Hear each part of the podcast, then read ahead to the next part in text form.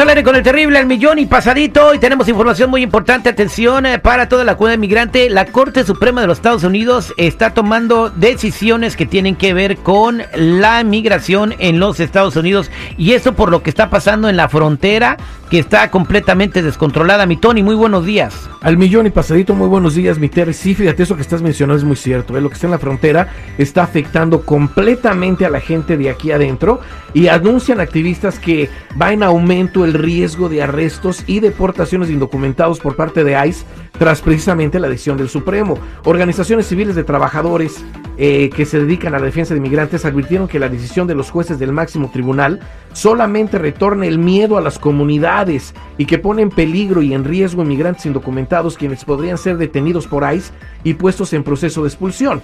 Esta decisión de la Corte Suprema hará que las familias vuelvan a temer lo peor, Terry, que son la separación familiar, detención y deportación, advirtió, advirtió Kerry Talbot, subdirectora de inmigración del Hub.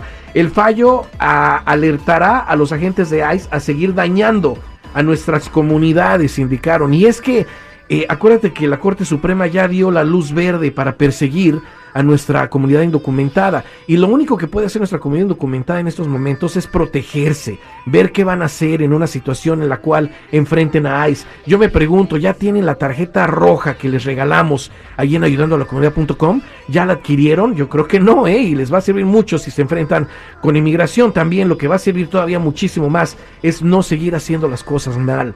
O sea, si te van a buscar en el trabajo, si te van a buscar en tu casa. ¡Córrele! Y tiene, no, sin tripio. Y tiene que ver con el uso de documentos falsos. Ahí sí va a haber cárcel y va a haber posiblemente una deportación. Ahora, ¿por qué no seguir los pasos que hemos dado aquí en tu programa, Terry?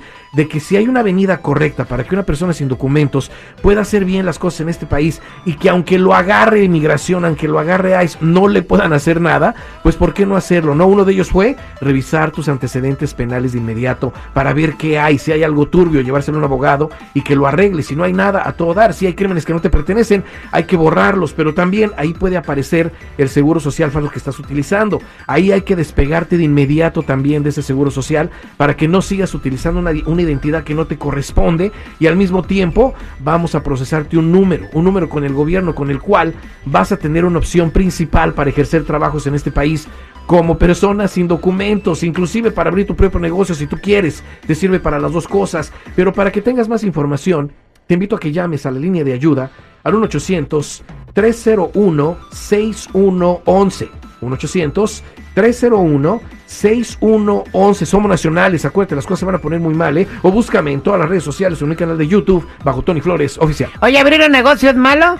No, de ninguna manera. ¿Cómo le dicen la gente que abre negocios? Emprendedores. Ah, bueno, yo y el Espinosario somos emprendedores. No, ustedes son un par de rateros. Abrimos una joyería y dos taquerías ayer. no, hombre, ni lo digas, Citripio, ni lo Vámonos con Rosa en la línea telefónica. Rosa, buenos días, ¿cómo estás? Hola, Terry, el millón y pasadito. Adelante con tu pregunta para Tony. Ah, Terry, mira, ah, yo hace años tuve una felonía por la cual me deportaron.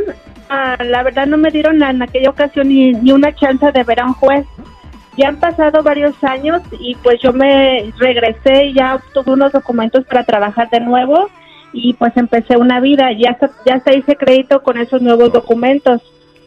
Eh, pero la semana pasada me paró la policía y me dijo que tenía una orden de arresto, que era un problema que tuve en el pasado. Me dio la, la oportunidad de ir a la corte a arreglar eso, pero Terry, yo pensé que con la deportación ya se me había borrado todo lo de mi pasado. Ahora no sé qué hacer, ¿qué me aconsejas? Bueno, este, aquí hemos dicho cinco años consecutivos que nada se borra. Ningún récord se borra, ni deportaciones, ni que te agarran borracho, ni violencia doméstica. Pues si no es el pizarrón para andar borrando las cosas. Exacto. Eh, Vitoni, ¿qué puede hacer ella? ¿Y qué más tienen sus antecedentes? Bueno, aquí me puse fuera del aire a verificar sus antecedentes y me doy cuenta que sí tuvo esa deportación, tuvo un castigo de más de, de 10 años y no lo cumplió afuera. Ahora se regresa y agarra otros papeles. Ahora tenemos dos identidades que está utilizando que no debe. La vamos a ayudar a despegarse de esos dos seguros sociales y hacer las cosas correctas.